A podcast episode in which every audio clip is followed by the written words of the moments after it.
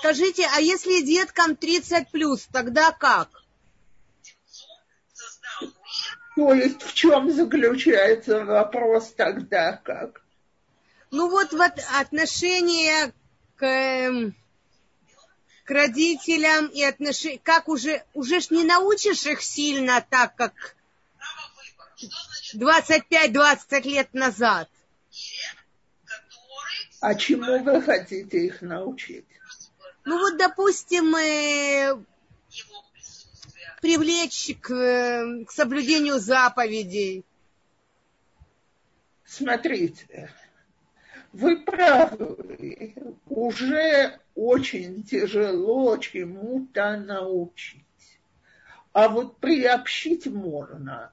Если мы приглашаем детей к себе и при этом не пытаемся их перевоспитывать, а показываем им, как приятно находиться у нас, когда шаббат, как приятно у нас находиться, когда праздники, какую вкусную еду можно приготовить с соблюдением правил кашрута, какие хорошие отношения между нами и если мы это можем показать, и в чем они, и мы можем говорить о том, что нам лично дало соблюдение заповедей, чем это улучшило нашу жизнь. Я, то есть я всегда говорю, в любом возрасте самый хороший способ повлиять на людей – это наш личный пример когда люди видят, что этот пример положительный, то даже если мы им не вычитываем, не указываем и не объясняем, люди же не дураки, они учатся сами. А если невозможно пригласить, дети живут за пределами страны? Это, конечно, тяжелее. Но тогда очень важно общаться любыми средствами связи и не объяснять им, как они должны правильно жить, а рассказывать им про свою жизнь, рассказывать, что вам доставляет удовольствие и радость и если есть возможность, э, не сейчас в корону, конечно, но пригласить себе в гости на какие-то каникулы или что, то стоит и этой возможностью воспользоваться. Важно, чтобы дети почувствовали, что вам действительно хорошо от того, что вы в своей жизни сделали это изменение тогда есть какой-то шанс, что они им заинтересуются. Потому что если они будут чувствовать, что это повод давить на них, то обычно любое давление вызывает сопротивление. Да вроде не стараемся не давить, но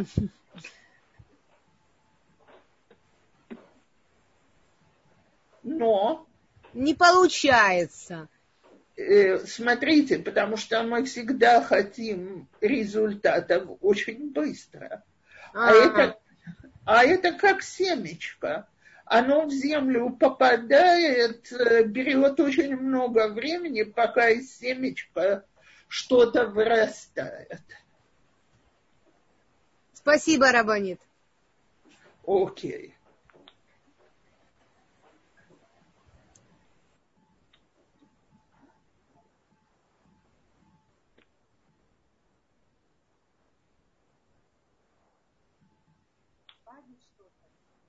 А какие вопросы можно спрашивать, Рабанит? Договорились, что тема почитания родителей, все, что включается в эту тему. То есть в отношении наших детей, как их приучить к почитанию или как мы сами с этим справляемся. Обо всем этом можно спрашивать. Э, Рабанит Цепора, я сейчас выключу всем звук, а вы должны будете себе включить. Договорились? Да.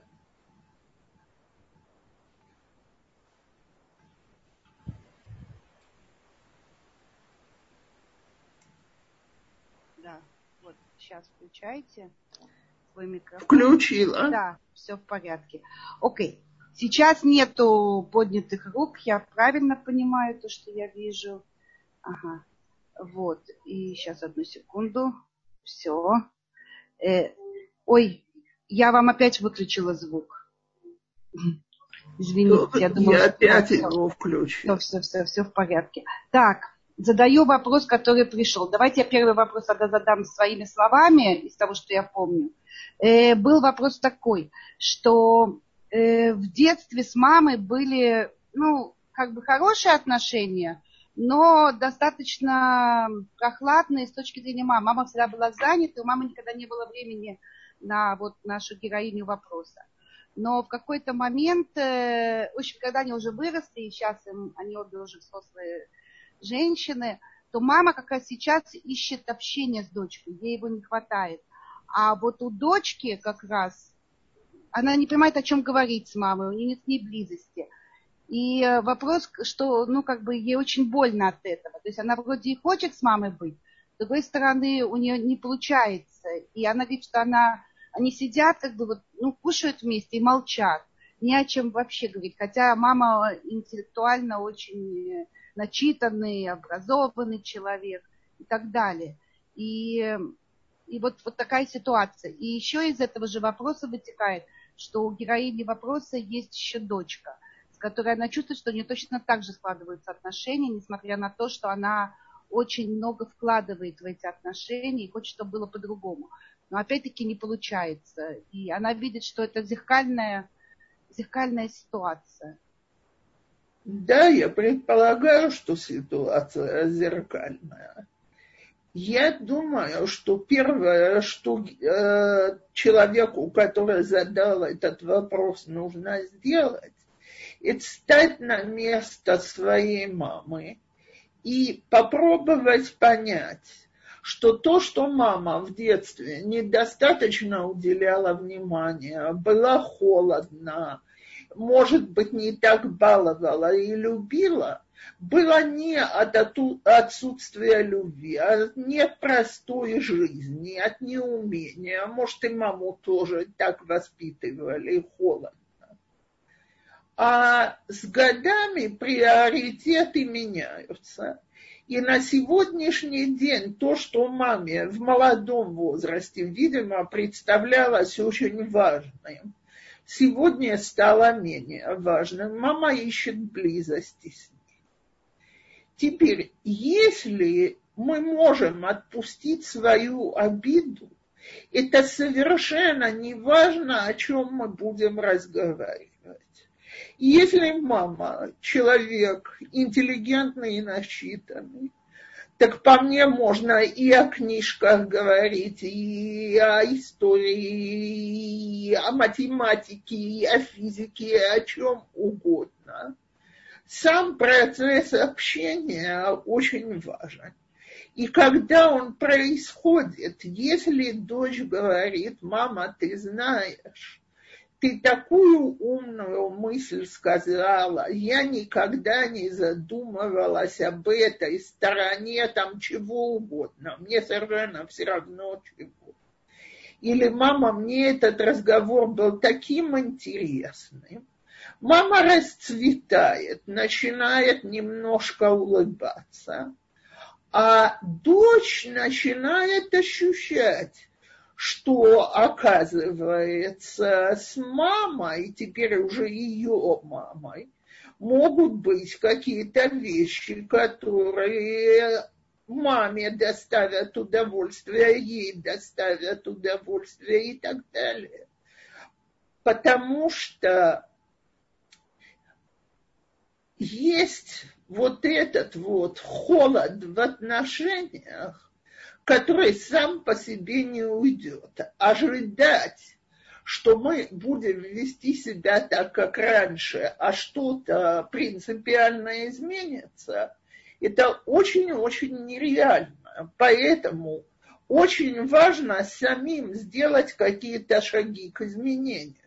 дело. Скажем, какой-то э, маленький сувенирчик, подарок. Мама, ты знаешь, а вот я тебе подумала. То же самое может быть и с дочкой. А вот я о тебе подумала, и мне тебе это хочется сделать. И я думаю, что постепенно, постепенно, и опять, как я ответила на предыдущий вопрос, э, годы тянулось такое вот холодное состояние. Есть какой-то ледник в семейных отношениях. Надежда на то, что он растает в неделю под тропическим э, солнцем любви, это очень нереально. Но если мы набираемся терпения и по капле, постепенно, каждый раз вкладываем в эти отношения, то постепенно э, ледник становится меньше, теплых дней больше, и то же самое будет между мамой и дочкой в следующем поколении. Спасибо большое. Я надеюсь, что тот, кто задавал этот вопрос, слышал. Я его сформулировала правильно. Э, теперь вопрос, который сейчас написали в чате. Э, как строить отношения с мамой, которая по любому поводу спорит, перебивает, обвиняет, что ее перебивают, унижает? Э, опять, давайте попробуем я предполагаю, что речь идет о взрослом человеке, что не ребенок задает этот вопрос. Так вот, давайте посмотрим на маму снисходительно. Мама, которая все время с ощущением, что ее перебивают, унижают, не слушают, вы понимаете, какое у нее мнение о себе, какая у нее дикая неуверенность в себе.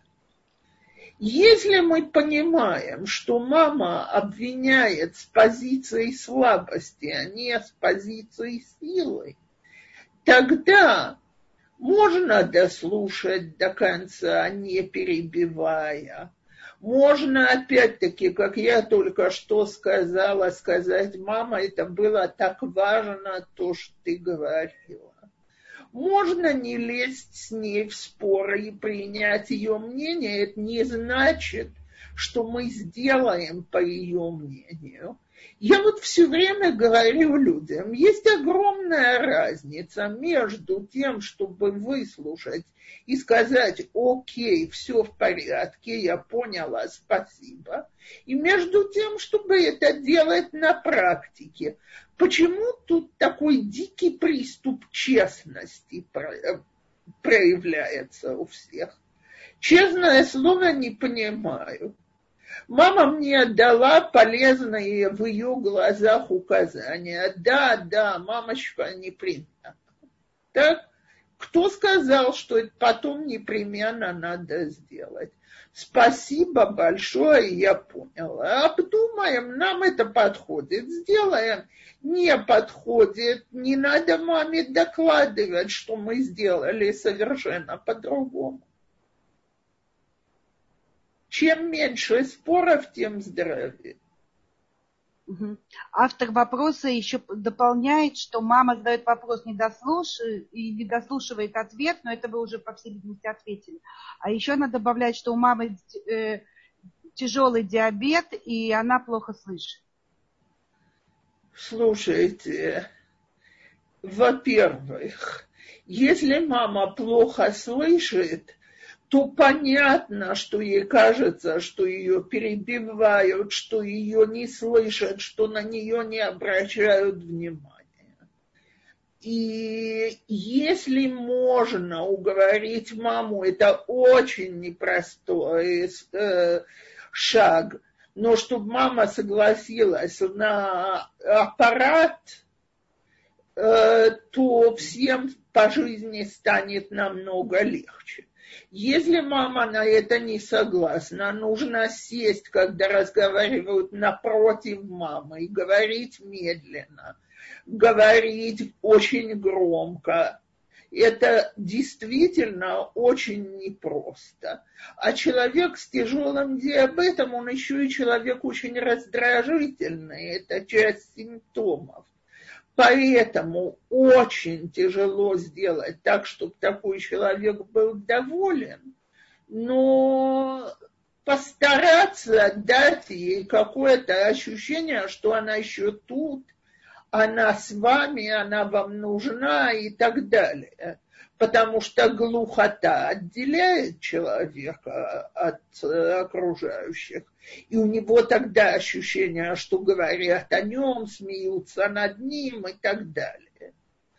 Очень советую попробовать уговорить на аппарат. И мамочка, конечно же, если он тебе будет мешать, или ты его не захочешь, никто ж тебя не заставит его носить, но вот давай сделаем такой опыт, и давай пойдем, ты увидишь сегодняшние аппараты, чистая правда, крохотуленькие в глаза не бросаются и так далее. А автор вопроса говорит, что как раз у мамы есть аппарат, но она им не хочет пользоваться. И тут же она еще добавляет вопрос, как себя держать в руках, у меня терпения не хватает, оно лопается, я повышаю голос, невольно и получается, и получаю втык за неуважение. Э, очень тяжело сдерживаться. Даже не буду спорить, ужасно тяжело сдерживаться. Но э, я вам честно скажу, последнее лето, что мама была у меня, я просто ежедневно молилась, чтобы Всевышний мне дал силы не повысить голос и не переступить заповедь почитания родителей. И молитва мне помогала. Все, э, э, все в порядке, да, спасибо большое. Я просто зачиталась новым вопросом. Э, автор вопроса говорит, что он не в тему, но мне кажется, что он даже очень в тему. Я извиняюсь, но я его задам. Э, да, сейчас одну секунду, я его найду. Вот. Э, Галит, добрый вид, так. Э, э, как правильно выпол- выполнять заповедь гостеприимства, если к нам на шаббат приходят дети и внуки, а на другой шаббат мы приходим к ним? Считается ли это выполнение заповеди или относится не к родственникам? Э, безусловно, есть и заповеди, выпол... Э, так сказать, приема гостей в том, что мы принимаем детей, внуков, и дети принимают родителей, э, когда для этого делаются усилия, чтобы это было приятно, хорошо всем, чтобы эта встреча давала обеим сторонам э, заряд положительных эмоций и так далее. Э, если же э, эта встреча приводит к нехорошему, то заповеди гостеприимства тут нету, потому что мы просто мы не этих гостей хорошо не принимаем и своей семье делаем плохо. Теперь, если есть кто-то, кто нуждается в приглашении по каким-то причинам, больше, чем наши родственники, можно всегда сказать, что мы вот на этот конкретный шаббат вас не зовем, потому что зовем таких-то и таких-то по следующим соображениям. Если мы можем вместе принимать, еще лучше. Но, безусловно, выполняется заповедь э, и э, в, те, в гостеприимстве в отношении родственников. Спасибо большое. Э, сейчас я подни... включаю микрофон Эмма. Эмма, я вам включаю, включила микрофон. Ага, все, мы вас слушаем.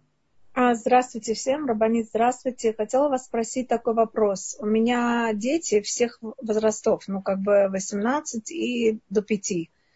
А маленькой девочке 5 лет, она всегда так а, красиво обращалась и ну, как бы никогда не, повышала свой тон, uh, voice, ну, как бы uh, тон своего голоса.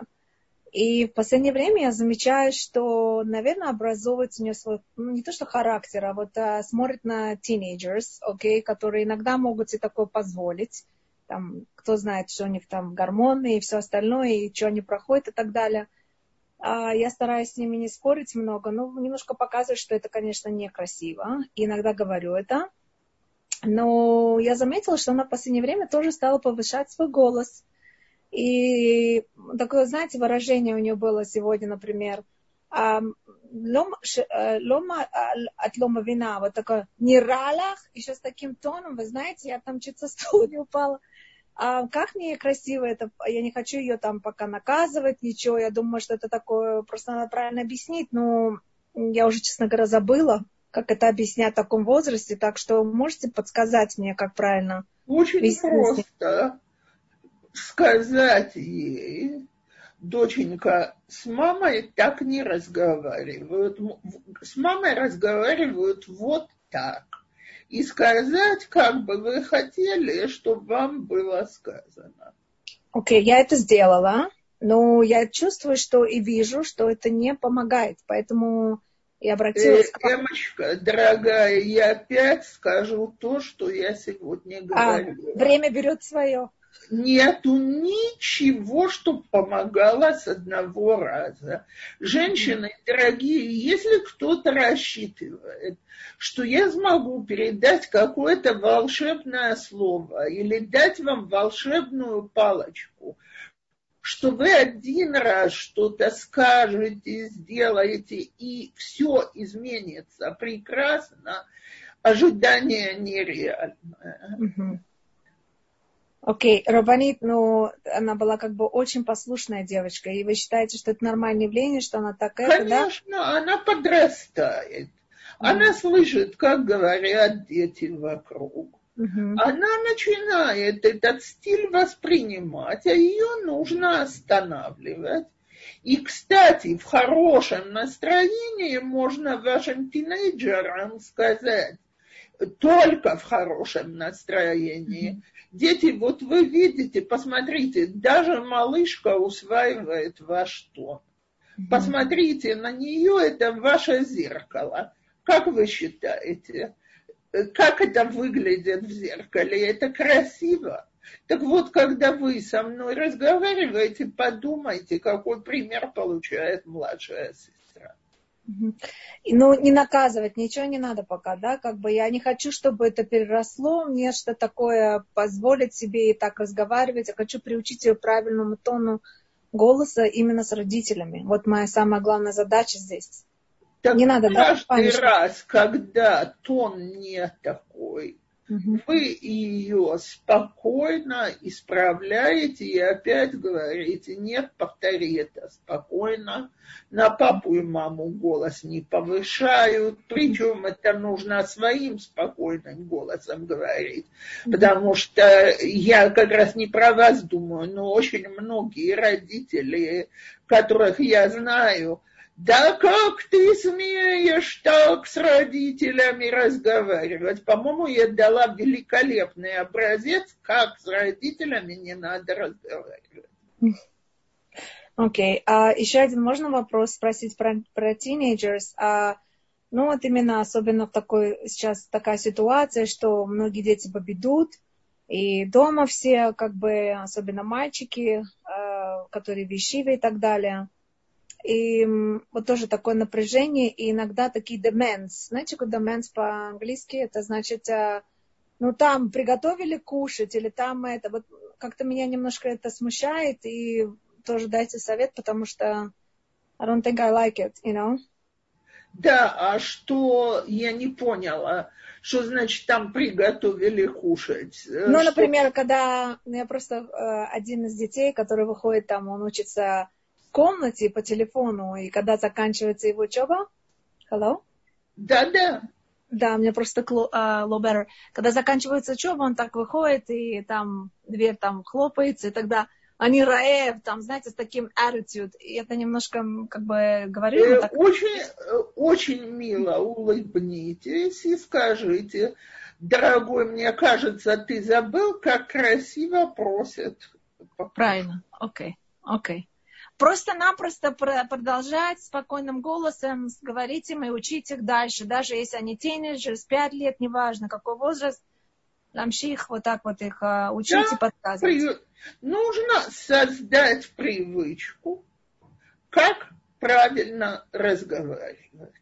Угу. Если, опять, я не говорю про вашего сына, а, к сожалению, знаю семьи, где мама может сказать то, что я сейчас предложила, а ей ответят, да, отвяжись ты. Ой, да? no.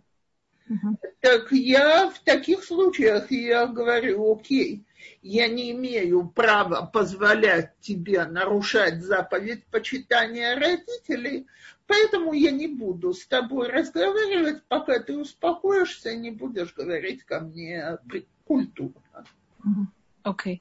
Спасибо, что вы даете нам силу и вот этот wisdom, который нам нужен. Спасибо, Рабанит. Спасибо. Спасибо вам. Спасибо большое. Спасибо, Рабанит. Спасибо, Эмма. Без ваших вопросов у нас вообще уже нету. То есть мы уже не можем, мы уже ждем. Так, я опускаю вам руку и выключаю вам микрофон. И я хочу ко всем обратиться. Мне очень много пишут вопросов. У меня еще есть вопросы в WhatsApp. Я боюсь всех читать, даже не смогу. Поэтому я вам очень советую, поднимайте руки и задавайте сами вопросы. Это правда диалог с вами, и это намного проще всем. Так, я задаю вопросы из э, э, WhatsApp. Э, значит, вопрос такой. Мою маму э, последнее время подменили. Я ее не узнаю. Иногда Галит, у вас да. ужасный шум. Я не слышала начала вопроса. Еще раз. Так. Окей. Мою... Сейчас слышно? Да, прекрасно. Я буду пытаться как-то по-другому. Мою маму, послед... Э, Мою маму последнее время как подменили. Я ее не узнаю. Иногда непонятные приступы гнева, которые с Божьей помощью быстро проходят, и бесконечные обиды. И я понимаю, что, возможно, это начало той самой деменции. Моя приятельница сказала, что если обратиться вовремя, то можно приостановить развитие болезни. Наш семейный врач, выслушав меня, сказала, что препарат может назначить только психиатр. Но как объяснить маме, что ее не, чтобы ее не задеть? Что надо обратиться к психиатру. Я знаю, и семейный врач знает мою маму, подтвердила, что для нее это будет как взрыв бомбы, и она вряд ли согласится. Я попыталась сказать маме, назвав психиатра невропатологом, но она категорически не хочет, говоря, что у нее все в порядке. Э, это одна из причин, почему очень часто не получается приостановить деменцию, потому что люди на это очень... Сами слова психиатр, деменция, они ужасно пугают. И знаете, мы это знаем и с другими болезнями, когда человек боится что он чем-то может заболеть, он от этого убегает. Я могу попробовать предложить, не знаю, или это сработает, показать маме какую-нибудь э, статью в интернете о том, как сохранять свое психологическое здоровье в преклонном возрасте. Иногда то, что он детям самим не ответит, прочитав, человек может задуматься, решить что-то с собой. Кроме того, к этому вопросу, там папа есть или мама, э, мать-одиночка?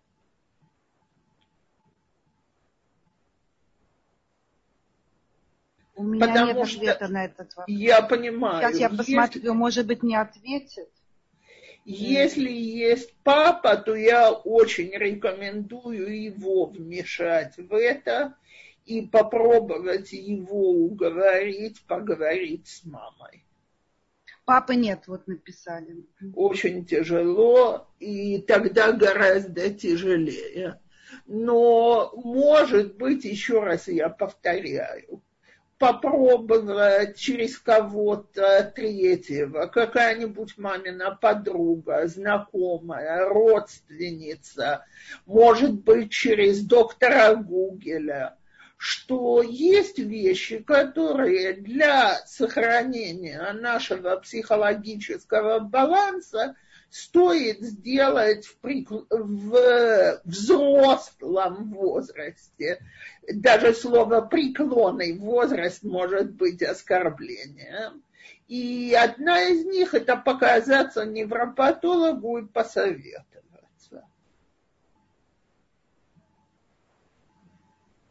Спасибо большое. Э, есть поднятая... Ой, уже нету. Была Татьяна, вот уже опустила. А, а есть, есть. Все, я включаю звук. Вам э, Талия. Талия. Да. Да, Талия, мы вас слышим. А. Да, я здесь. Вот. Добрый вечер. Тут... Я все время. Добрый вечер. Я просто то поднимаю, то опускаю руку, потому что тут всюду шастают. Я, мне как-то тут не очень удобно это все разговаривать, поэтому я тут пыталась написать. Вот. Э, короче, одна из дочек у меня очень с таким закрытым характером. Э, вот. А, она больше с подружками общается, чем со мной. Вот. Тали, я да. вас плохо слышу, чуть громче. Да, я говорю просто, что мне тут было не очень удобно говорить, потому что тут все шастают. В общем, ну вот, например, если есть какая-то дочка, которая уже даже ходит на встречи, там и все, и у нее очень закрытый характер, она со мной ничего не обсуждает, и, ну, я тоже была такая закрытая со своей мамой и тоже с подружками общалась, а с мамой тоже не очень. Слышите меня? Да, да. Да. Вот. Но кроме того, а, она считает тоже, может, это потому, что она считает, что она лучше, она лучше знает, что, что ей нужно, и что мы ничего не понимаем. То есть так она как бы это это то, что понятно того, когда мы разговариваем, так понятно, что она лучше, лучше знает, что ей нужно, она лучше знает вообще, вообще, как надо жить, а мы ничего не понимаем, мы вообще какие-то такие странные вообще. Талия, смотрите, я всегда говорю, что на втором десятилетии своей жизни люди обладают такой мудростью, которая у них уже никогда в жизни не будет. Как подросток я прекрасно знала, как надо воспитывать моих э, братьев, и где все педагогические ошибки моих родителей, со мной уже не о чем говорить вообще. Понятно, что знала, когда я начала встречаться, я тоже считала, что я лучше понимаю и так далее. Поэтому все, что можно детям советовать через третье лицо, если есть какой-то взрослый человек, которому она доверяет, с которым она готова поговорить, очень важно воспользоваться его услугами.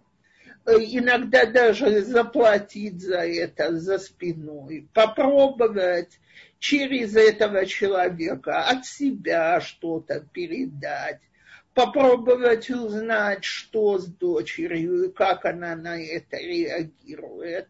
Это может оказаться очень полезным, если мы такого человека найдем. И если у вас с кем-то из подруг ее есть хорошие отношения, то иногда стоит даже до подруги спуститься и с ней поговорить. Это вот в том смысле, что дети сейчас более харидимные, чем родители. И они все там, типа, что мы неправильно живем, у нас тут интернет, и телефон такой.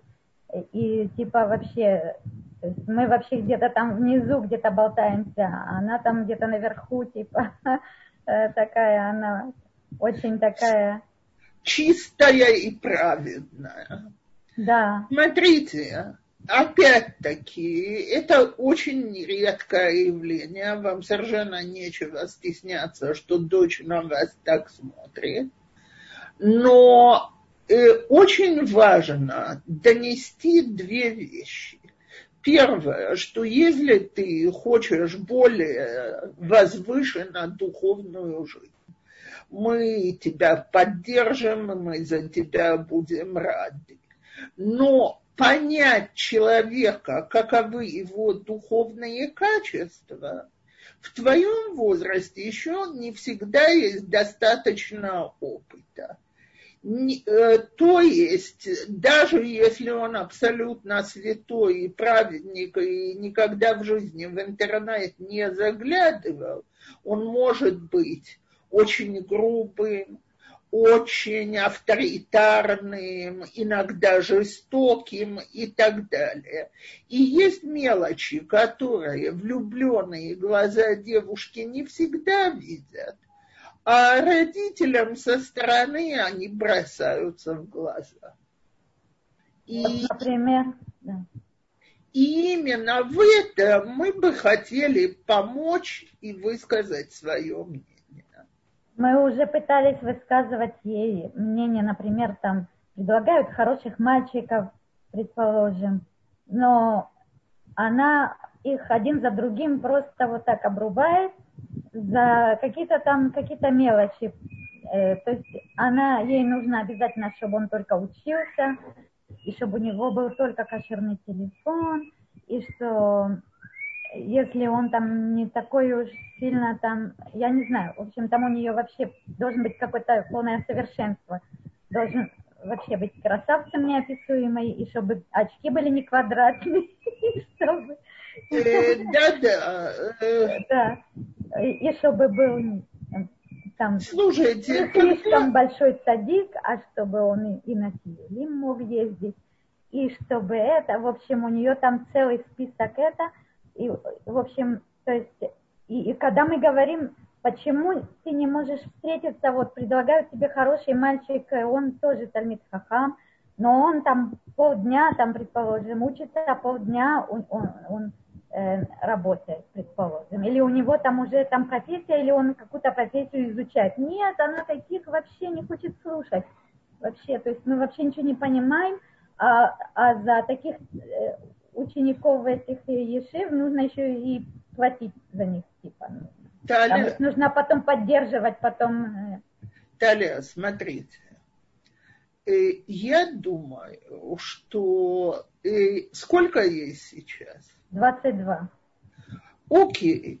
Так еще год-два она начнет понимать, что все-таки не все идет по ее идеальным планам и тогда можно будет говорить, ну, может, ты все-таки не с нами, мы, ладно, ничего по жизни не понимаем.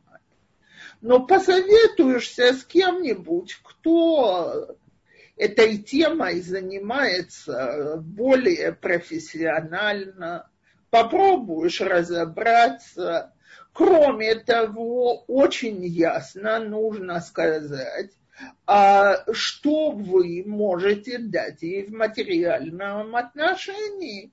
И что если она рассчитывает на то, что вы будущему супер замечательному зятю купите квартиру, то, э, то сори у вас просто нет таких возможностей у нас как бы есть возможность помочь частично, но не, не какие-то астрономические суммы. Так поэтому надо это донести и чтобы она это понимала она это как бы теоретически понимает, но она надеется, что она сможет с этим как-то справиться.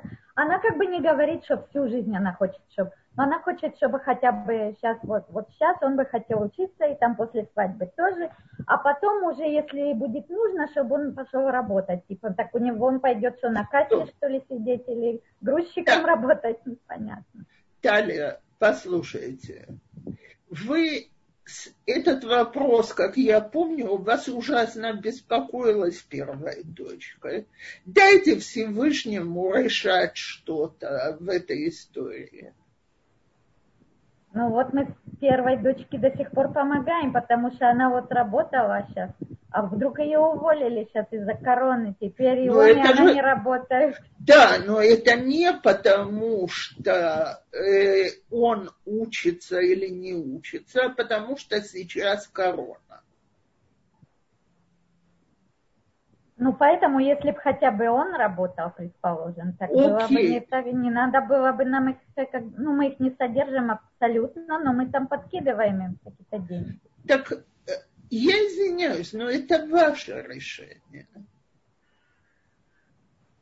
В смысле, что ну, там есть двое внуков, как бы, жалко, Беседер, чтобы... я же не говорю, поддерживайте, не поддерживайте.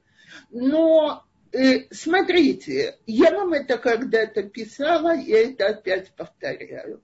Когда мы выбрали для своих детей систему воспитания, я не могу потом удивляться, что мой ребенок плод этого воспитания. Для девочки, которая прошла семинар Бейт есть какие-то вещи, которые она воспринимает что только так и должно быть. Для того, чтобы она поняла, что может быть и по-другому, папе и маме нужно набраться терпения. Да, я просто слышала, что есть девушки, которые там и 28 лет, и 30, и они не, все равно да, ждут, и... ждут принца, который только учится.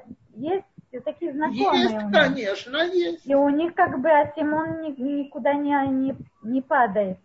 Так то, что я, я бы попыталась, если бы, не дай бог, я была бы мамой девушки, у которой Асимон никуда не падает, это сделать так, чтобы она встретилась с профессионалом и не от меня, а от профессионала послушала о том, действительно ли ее битахон, что ей такой парень положен, обосновывается на чем-то реальном. Или, может быть, надо понять, что Бог ей не обязан. А может, можно такую встречу с вами организовать с ней, как бы, чтобы хотя бы немножко она начала понимать, потому что она меня... Если не... она захочет, не вы захотите, а она захочет, вы всегда можете позвонить, дать ей мой телефон, и она со мной может назначить встречу. Да, я, может быть, э, вряд ли она позвонит. Я вот, видите, тоже собиралась вам позвонить и до сих пор Колечко, не позвонила. я извиняюсь, если вы мне позвоните и назначите для дочери встречу, я встречаться не буду, потому что это должно быть ее желание для того, чтобы на миллиметр что-то сдвинулось. Понятно. Даже если я ей дам трубку, и она захочет с вами встретиться. Тогда это другое дело, если а. это будет Не, может, она жел... сама постесняется набрать, а я ей могу... А, сказать... окей, а, но хорошо. если она возьмет трубку, тогда да. я ее, конечно... А, хорошо, хорошо, да, я поняла. И еще вот маленький вопросик, можно или там очередь уже выстояла? Вообще а, очень большая очередь, большая да, ну, очередь. Тогда, под, да, если еще останется время. Хорошо. Да. Далее. Я вам с удовольствием включу микрофон еще. А, Я тогда продолжу вопрос по поводу личного обращения к вам. Можно ли получить консультацию? Спрашивают. Человек живет в другом городе, и как можно получить у вас консультацию? В другой стране, извините. Алло. Э, человек может мне позвонить по телефону и мы можем назначить удобное время для нас обоих по скайпу или по зуму, если этот человек возьмет на себя быть хозяином, потому что я не умею сделать виртуальную комнату. Ага. Я хочу только отметить, что мне было очень много вопросов по этому поводу, что я давала ваш номер телефона, а потом выяснялось, что у вас нету Waze, ой, э, WhatsApp у меня да, нету. Да, я это говорю нет. вслух. Угу. Со мной можно общаться по скайпу или по зуму. Да, я понимаю, что я отстала от 21 века, но это то, что есть. Хорошо, если у вас будет вопрос, вот а, автора этого вопроса, то напишите мне, я еще раз задам. Так, Теперь я читаю длинный-длинный вопрос, который пришел уже достаточно давно. Э, как установить границу между почитанием мамы и уважением мужа? С мамой очень близкие отношения. Контактирую по интернету почти каждый день. Мама, вам не слышно? Слышно, слышно. Ага. Мама живет в другой стране. У мужа отношения с его семьей совсем не такие близкие, как у меня с моей семьей. Э, и я чувствую, что он не понимает, почему должны быть такие близкие отношения с родителями. Когда я связываюсь так часто с мамой, то чувствую, что муж, мужу это не, не очень нравится. Я стараюсь связываться с, с, в то время, когда его нет дома. Но не всегда это получается. Иногда разговоры с мамой затягиваются. Э, часто, когда заканчиваю разговор и уделяю внимание мужу, э, затягиваются. Так. Так, неважно.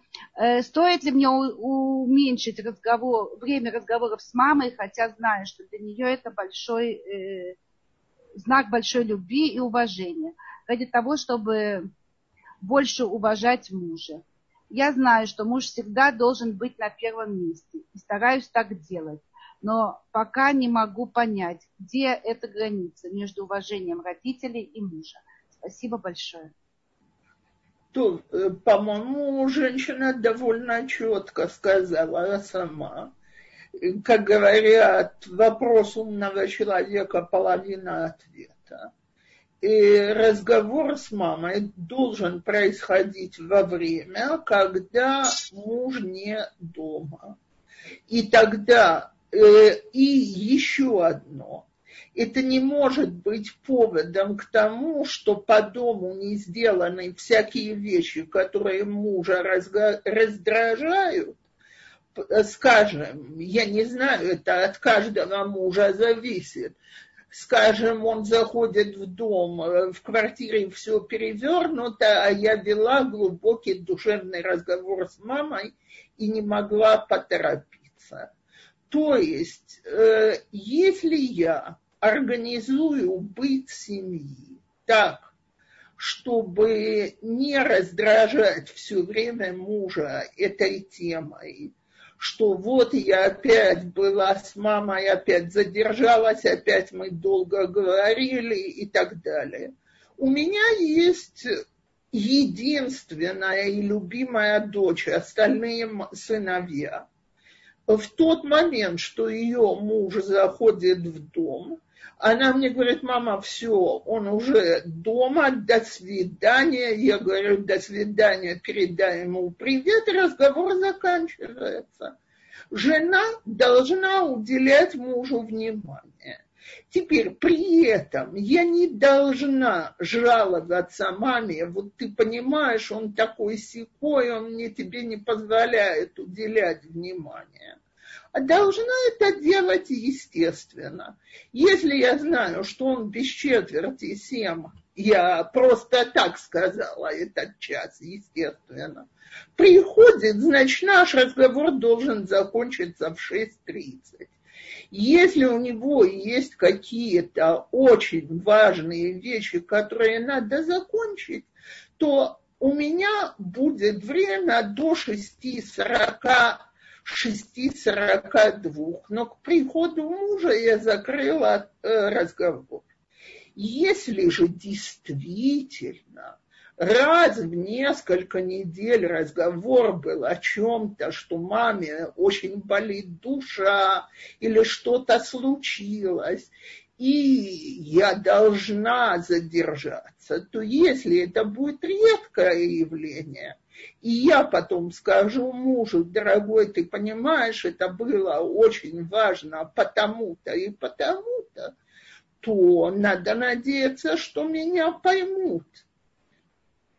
Кроме того, еще одна очень важная вещь, и я не знаю, или она соблюдается, но если она не соблюдается, то она раздражает любого мужчину. Вопрос или маме передаются какие-то вещи, которые муж видит как семейные тайны.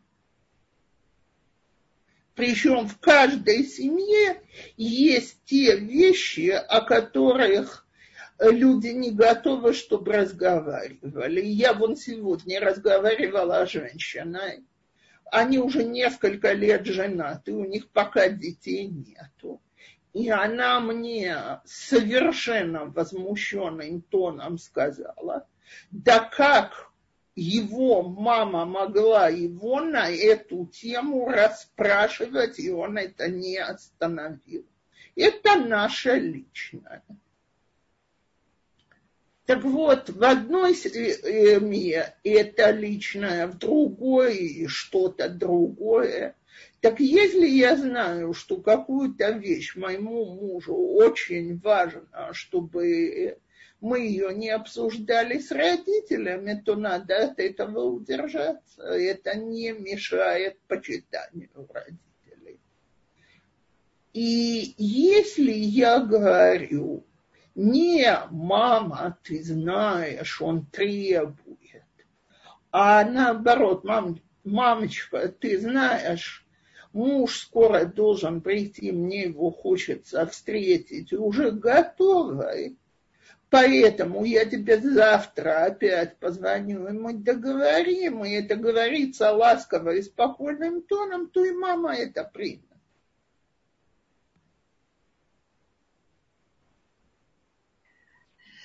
Спасибо большое. Я читаю следующий вопрос. Здравствуйте, Рабанит. Подскажите, пожалуйста, дети не хотят общаться с дедушкой и бабушкой. Они живут за границей, звонят по скайпу. Дедушка и бабушка очень переживают. Что делать? Эм,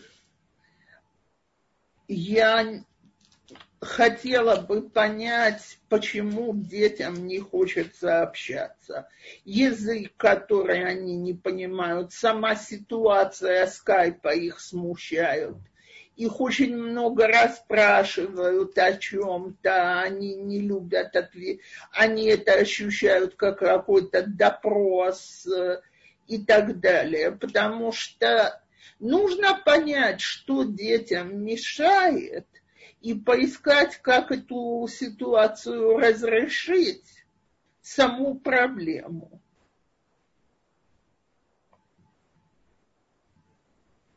Э, спасибо, мне пока не написала автор okay. вопроса. Если будет дополнение, то я зачитаю.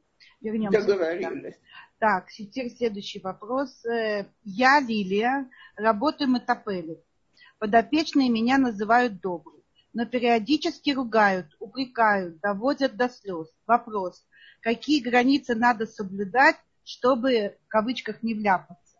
До такой степени, что хочется их бросить и уйти на другую работу. Но я понимаю, что без меня они быстро уйдут. Может, я не права, и мне стоит э, менять работу? Уважаемая Лилия, во-первых, честь вам и хвала, что вы готовы работать на этой работе, она очень нелегкая и непростая. Во-вторых, э, я заранее гарантирую вам, что будут претензии. Люди в пожилом возрасте, у них бывают свои настроения, им тут болит, там болит, э, что-то не так – вы под рукой на вас удобно сорвать. свое плохое настроение. Э, чем человек старее, тем претензии более нелепые. У большинства у очень многих стариков полудепрессивное состояние, а в таком состоянии, что бы мы ни делали, все равно все плохо и так далее. Если вы можете с этим мириться, вы можете продолжать эту работу, у вас огромнейшая мецва. Если вас это задевает, вы возвращаетесь домой на нервах, вам от этого плохо, значит, вы с престарелыми работать не можете, и у вас нет никакого недостатка. Не все люди на это способны. Я хочу честно признаться, что для меня волонтарное посещение стариков в каком-нибудь доме престарелых, это не та волонтарная работа, которую я когда-либо думаю на себя взять. Есть вещи, которые я готова делать, а вот это мне очень тяжело, я не способна.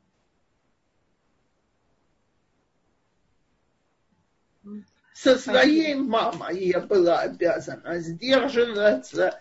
Я любила маму, я ее почитала, я ей хотела дать то, что я могла. С чужими людьми я не, я не могла бы, и я не обязана. Проверьте себя. Если вы чувствуете, что эта работа на вас тяжело влияет психологически, тогда э, ничего не поделаешь, человек в первую очередь должен заботиться о самом себе, а только потом о ближнем. Спасибо большое. А, вот отвечаю, спасибо большое э, за ответ. Теперь я задаю следующий вопрос. Э, дорогие друзья, поднимайте руки. Э, задавайте вопросы э, в прямом эфире общайтесь с Рабанит Это большая, это очень уникальная возможность для вас. Так, я задаю вопрос. Надо ли стараться убедить маму приехать в Израиль, так как ей будет лучше жить возле, тут возле нас? Но с другой стороны, я боюсь, что надо помогать новым репатриантам 24 часа в сутки, 7 дней в неделю. Э, давайте, мне опять не хватает объективных данных. То есть, э, я попробую объяснить, что в моих глазах необходимо взять в учет. Э, каково будет материальное положение мамы, когда она приедет? Э, то есть она будет уже получать какую-то пенсию, у нее есть доходы, которые она самой может, может привести. Где она будет жить? Э, можете ли вы ей снять квартиру или она должна жить с вами? Э, будет ли там, где вы проживаете, какая-то компания людей ее возраста, с которыми она сможет общаться? Или она вынуждена будет сидеть закрытая дома. То есть тут есть целая куча соображений, которые нужно взять в учет, потому что не всегда то, что родители возле нас, если они физически самостоятельные и могут сами обходиться, это самое лучшее решение для них. Об этом надо хорошо подумать. Если все приходят к выводу, что нет, это не идеальное решение, нужно не в корону, почаще ездить, навещать, постоянно разговаривать, если не дай бог, что происходит, то опять-таки не в коронный период. Сегодня мир очень маленький, и легко добраться и приехать помочь, но я действительно рекомендую взвесить. Кроме того, взвесите свои силы, настолько ли между вами и э, вашей мамой близость, что вы будете готовы заменить ей все то, что она оставила там. И сделать это без претензий, с удовольствием и так далее. Ага, спасибо большое. Э, у нас есть две поднятые руки. Я включаю микрофон. Ирена. Ирена, говорите, пожалуйста, мы вас слушаем. А, здравствуйте. А, я живу в Нью-Джерси а, и хотела бы Рабанит спросить вопрос. Алло? Пожалуйста. Пожалуйста, я слушаю. Да, значит, э, э, у меня есть дочка, дочка и зять Варухашем и двое внуков. Они, дочка и зять очень хорошо живут между собой. И, э, но мой зять, дочка иногда вспыливает, там может накричать, но я с ней, в общем, зять очень спокойный. Но вот была такая ситуация, он он взорвался, накричал, побежал наверх, ногами топал. Это была, эта ситуация для меня была неожиданная. И внуки мы испугались, я тоже не знала, что делать. Они ко мне прибежали, я их обняла. Короче, все утихло, все было нормально. И я потом своей внучке, она, ей пять лет, э, э, внук вообще два года, он еще маленький. Я ей объяснила, бывает такое, что Аба Аба просто рассерди... был расстроенный, все равно он всех любит и все в порядке. И потом я думала, что, наверное, я должна была, может быть, их отвезти в другую комнату или в бейсмент спуститься. Я просто так застыла, я не знала, что делать. Я не знаю, я не думаю, что это повторится. Сейчас тяжелая ситуация здесь, ну, с короной, как и всюду. То есть я а... думаю, что вы вели себя абсолютно нормально. То, что вы успокоили внучку и ни, ни одного плохого слова про папу не сказали, просто прекрасно. И ничего не поделаешь, как вы сами сказали, бывают критические ситуации. И если ребенок увидел, что взрослые к этому отнеслись спокойно, то никаких никаких шоковых реакций у ребенка не будет, я обещаю. Это не травма. Я просто стараюсь, ну,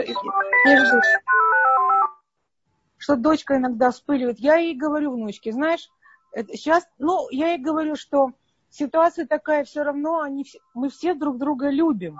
Я говорю, ты же когда сердишься, она тоже иногда сердится. Я говорю, ты когда сердишься, ты все равно любишь нас? Нет, Ваба, я в этот момент тебя не люблю. А потом я тебя уже люблю. Но я ей говорю, ну не знаю, я, я стараюсь все время с, с такой точки зрения, что жизнь, дочка не согласна. Она говорит, не рассказывай ей, что в жизни трудности. Зачем ты ей говоришь? Я ей говорю, а, а, маме, маме тяжело, она, ты должна понимать это. Дочка не хочет, чтобы я ей рассказывала про трудности жизни, или что маме тяжело, или что. Она считает, что это не э, воспитает неуверенность в нас. Э, смотрите, об этом можно спорить. Я бы сказала что-то другое. Девочке всего пять лет. И чтобы она, она понимала трудности жизни, это еще просто рано. Сильно умная. Даже если она очень умная, просто еще рано нагружать ее трудностями жизни. А вот сказать ей, бывает, что человек рассердился, а, как ты, и потом он успокаивается и любит, и все в порядке, не надо из этого делать, э, э, не надо из-за этого очень сильно переживать, это всегда можно, и это успокаивает. Да, но они, она ко мне бежит, они оба ждут, чтобы я их обняла, я так поразилась. Они как защита от, своих, от своих родителей в этот момент искали. Я просто растерялась. Вот это меня Детей было. очень пугает, когда папа и мама ссорятся. И поэтому ваша реакция, что так бывает и все нормально, и папа вас любит, или когда ваша дочка выходит из себя, она вас, э, э, ваша мама вас любит, она очень правильна.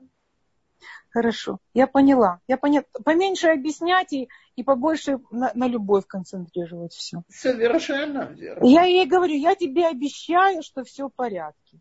Я говорю, я тебе обещаю. Чудесно. Это дает очень много уверенности. Хорошо. Я хочу поблагодарить вас. Ваша мудрость благодарна вам очень. Я слушаю, я слушаю ваши лекции и записи. Большое спасибо. Большое даже спасибо. Если, даже если это меня не касается, я все равно читаю и слушаю. Большое спасибо. Спасибо. Будьте здоровы. Будьте здоровы. И Спасибо. вы тоже. Спасибо. Спасибо. Спасибо большое. Я хочу сказать, что есть вот тоже благодарности. Тут даже написали, что такое ощущение, что нет вопроса, на который Рабанит, э, Рабанит не знает ответа. Что правда. Вы знаете, я попробую ответить на это. Все, что здесь поднималось, это абсолютно нормативные ситуации, которые бывают в любой семье. Есть, к сожалению, вопросы без всяких ответов, но тогда обычно речь идет о неадекватных деструктивных семьях, и там я и специалисты поднимаем руки, и все, что остается, это просить Всевышнего, чтобы он дал ответ все вопросы, которые здесь сегодня были, все, что происходит между родителями, детьми, э, нами как родители и нашими детьми, это все абсолютно в норме. Это нормально так. Поэтому не нужно никакой мудрости царя Соломона для того, чтобы на эти вопросы ответить.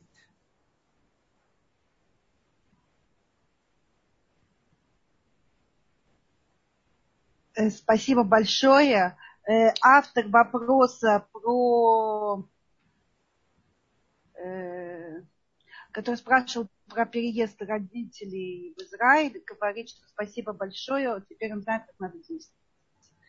Спасибо. Так, так, так, так. Так, теперь я поднимаю руку. Есть Эмма еще хочешь что-то спросить, я включаю с удовольствием микрофон Эмми. Эмма? А, да, еще хотела бы один вопрос спросить, Рабанит. Подскажите, пожалуйста, вот а, в определенном возрасте родители наши, дай бог им здоровья, ну, прошли тяжелую дорогу, давайте скажем так, и уже как бы в определенном возрасте вот выходит не то что негатив, а вот ну, стресс, который они бы хотели нам рассказать, например, там, и выходит там немножко лошанара, там целый комплект, и вот я иногда думаю, так, где моя граница? А иногда я думаю а, про одного из моих родителей, которые действительно очень тяжелую дорогу прошли, я сама себе говорю, так, Эм, подожди, может, она просто хочет, а, может, он в данный момент хочет просто высказаться, может, это надо? Кто еще послушает, если не ты? И, может, промолчи, и ты же знаешь закон, да не воспринимай это все как а, лошанара, а вот ну, как бы не don't believe in this, как бы не, не верь в это. Совершенно верно. Вот, но такой вопрос, Рабанит, вот как бы это все время не происходит, но когда это происходит, я даю себе разрешение выслушать или маму, или папу, окей? Okay? Как бы, вот как вы мне дадите правильный совет, чтобы я не перешла границу Всевышнего и в то же время дала возможность, ту, которая им нужна, эта возможность высказать и так далее. Или могу я тоже подсказать им в тот момент, сказать, ну, смотри, всякое живое. Я могу как бы немножко правильно лехавен, но вот дайте мне вот правильно, пожалуйста, ответ на это. Смотри, это очень важно. Вы абсолютно правы, это ужасно важный вопрос потому что очень многие жалуются, что вот разговор с родителями, это сплошные жалобы на родственников, mm-hmm. на людей, на то, на все. Значит, давайте так. Во-первых, если это жалобы на людей, которые ими занимаются на сегодняшний день, врач, какая-то помощь по дому, еще что-то такое, очень важно тщательно проверить или то, что родители говорят, это правда, или это старческое отношение. Это первое. Второе, если это всякие воспоминания, высказывания о людях, которые вы знаете, то, что вы должны, это, во-первых, то, что вы сказали, что вы себе говорите, окей, это ее или папи, мамина или папина точка зрения, это не говорит, что это люди такие.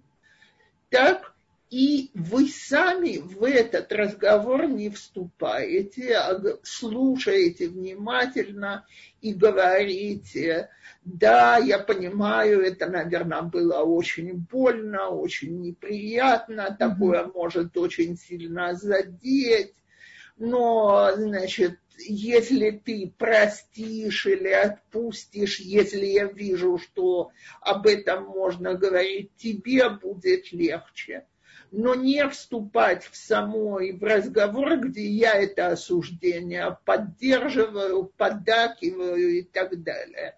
Тогда удается держаться на границе запрета Лашонара. Угу. Um, иногда бывает такая ситуация, Рабанит, что ну, давайте я буду немножко открыто разговаривать. Uh, ну, это у всех такое бывает, да, например, моя мама и ее, uh, моего брата жена. Например, я просто говорю, что вот, ну... Да, это, вот... это нередко. Да, и как бы, с одной стороны, я, честно говоря, очень уважаю моего брата, жену, и я осознаю, она очень такая, ну, я, я ее очень сильно уважаю, люблю, но в то же время, в то же время я понимаю свою маму. Я очень ее понимаю, я знаю, что это, это очень больно и так далее. И вот у меня такая ситуация, вот, как, вот я как говорю, мам, я тебя очень сильно понимаю, это так неприятно и так далее, но но больше я себе не позволяю. И я знаю, что моей маме больно, то, что я не позволяю большего, как бы, понимаете, то, что я говорю, ну, я могу и понять, она после родовой, мам, помнишь, как ты была после родовой? Как бы, понимаете, с одной стороны, я э, показываю ту сторону невестки, а с другой стороны, я тоже поддерживаю свою маму, я ее понимаю, ей нелегко. Так что, как бы, и в то время, вот, вот моя, моя проблема, то, что я вхожу в этот отсвут, и это страдание моей матери. Мне очень больно за нее. И в то же время я боюсь, что вот строится какая-то вот э, стенка между мной и невесткой. Хотя я очень много работаю над этим, но бывают такие моменты, Рабанит. Вот помогите. Смотрите, я могу попробовать сказать только одну вещь. Э, безусловно, чувствуешь сочувствие в отношении своей мамы. Не хотелось бы, чтобы ее задевали. Да. Но если я понимаю, что моя гиса не делает никаких ненормативных вещей, а это отношения между свекровью и невесткой, они всегда непростые, так, то я не осуждаю э, свою гису, я сочувствую маме. Да, у нее есть боль, которую я не всегда могу ее в этой боли утешить, потому что, да, это отношения. И то, что вы говорите, что вы стараетесь ей показать, и сторону невестки, может быть, в тот самый момент маме больно, что вы не выражаете стопроцентного сочувствия, но подумав и успокоившись, человек понимает, что да, он об этом не задумывался, а со стороны видно мы имеем право это делать, мы имеем, а, ну, как, как дети. Вот я говорю, именно как дети. Мы можем потихонечку... Если вы не осуждаете маму за ее поведение и не говорите ей ничего плохого, а говорите, скажем, неважно что, жена брата вела себя так, угу. потому что она после родов, как вы сейчас сказали, угу. то вы просто меламаядетка всхуд, то есть вы, вы пытаетесь показать маме положительную сторону, вы же при этом не говорите, мама, да как ты можешь о ней да, такое да. думать и так далее. Да. Я не говорю моей маме, там, ты не права. Вот я не, не могу это сказать. Я говорю, вау, тебе так тяжело, я тебя понимаю, это больно. Но я соглашаюсь с ее болью. Я соглашаюсь, я ее понимаю. Это нелегко. Слушайте, боль она всегда, даже когда кто-то совершенно прав, все равно бывает больно. Больно. Окей. Okay. Окей, okay, значит, можно, а, просто finalize, значит, можно дать им выговориться, да? но да. при этом не воспринимать это как а, прав, не то что правда, а не воспринимать это как вот абсолют, да? И в то же время, ну, можно, да, дать такую возможность. Хорошо, Рабанит, спасибо вам большое, огромнейшее. Спасибо. Всего хорошего. Да. Спасибо большое. Мы, у нас осталось последние 10 минут, еще есть вопросы. Э, много пишут людей, что не хотят с вами расставаться, Рабанит. А я никуда не убежала. Да. Давайте сообщим об этом да. в конце. Я уже написала вот э, объявление, сделала письменно, где вы все можете прочитать, что цикл будет продолжаться, то есть новый цикл на очень актуальную тему именно карантина, именно самоизоляции и все, что с этим связано, и после него, и во время него. Об этом мы будем говорить, и э, после, тут у меня написано, с какого числа, с третьего, по-моему, числа у нас возобновляться наши новые, новые сети уроков. Теперь, следующий вторник, Рошходыш, Эреб Рошходыша, вечер Рошходыша. И, как всегда, мы отмечаем все вместе. У нас уже эта традиция. Это будет шестой наш месяц, который мы будем встречать вместе. И Рабанит э, Цепора будет также участвовать. Будет еще Рабанит Хава Куперман, Рабанит Рика Гдалевич. Тоже объявление я сделаю. Следите за нашими новостями. И у нас есть э, WhatsApp, кто не знает, группа WhatsApp. Самое удобное это в нее подключиться. Напишите мне, и я вас подключу в эту группу. Это самая удобная возможность не упускать нашу новую информацию. Тогда я продолжу, с вашего разрешения, задавать вопросы, потому что очень много важных вопросов. Сейчас, одну секунду. Эм, добрый день. Э, у меня вопрос такой. У меня был очень травмирующий, травмируемый опыт подростком с нами в какой-то момент вынуждены жил дедушка в глубокой деменции, агрессивный и просто для меня подростка опасный. Потом я несколько лет работала мотопеллетом у старой женщины, которую очень любили всей семьей. И очень хорошо о ней заботились. Но эта забота, даже при отсутствии в этой семье, доме детей, они уже все живут отдельно, и там уже были внуки, и правнуки – сожрала жизнь ее детей. Бабушка дожила до 90 плюс, а ее дочь ушла молодая. Э, для меня это все очень тяжело, и я очень не хочу такой ситуации для своих детей и внуков, хоть до этого еще и далеко. Могу ли я сказать своим детям, что категорически против домашней заботы, что если я стану э, э, невменяемой, наверное, и не смогу о себе позаботиться, что отправьте меня в любой возможный вариант. Ну, наверное, в дом престарелых. Или это будет для них нарушением заповеди? Э, я на прошлом уроке говорила о том, что не обязательно взять себе в дом родителя с деменцией. Э, во-первых, я желаю автора вопроса долгих, здоровых лет жизни, и чтобы э, деменция вас не коснулась.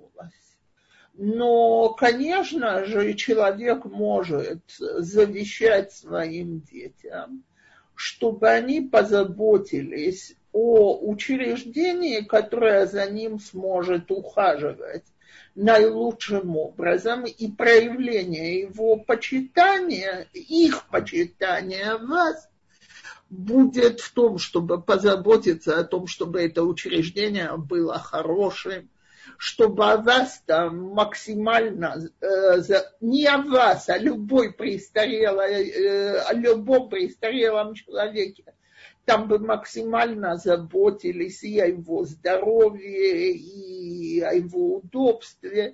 И это надо контролировать, как я говорила в прошлый раз. И, конечно же, это можно сделать. Теперь, что касается того, что вы о своем дедушке пишете, то я предполагаю, что у родителей не было хорошей опции для дедушки, потому что э, дома престарелых в России, если они и были, то это был самый настоящий сумасшедший дом, и люди, которые испытывали к своим родителям хоть какие-то положительные чувства, их туда просто не могли кинуть. Естественно, иногда это бывает и бывало ужасно тяжело, почти невозможно, но я не думаю, что родители хотели нанести вам эту травму.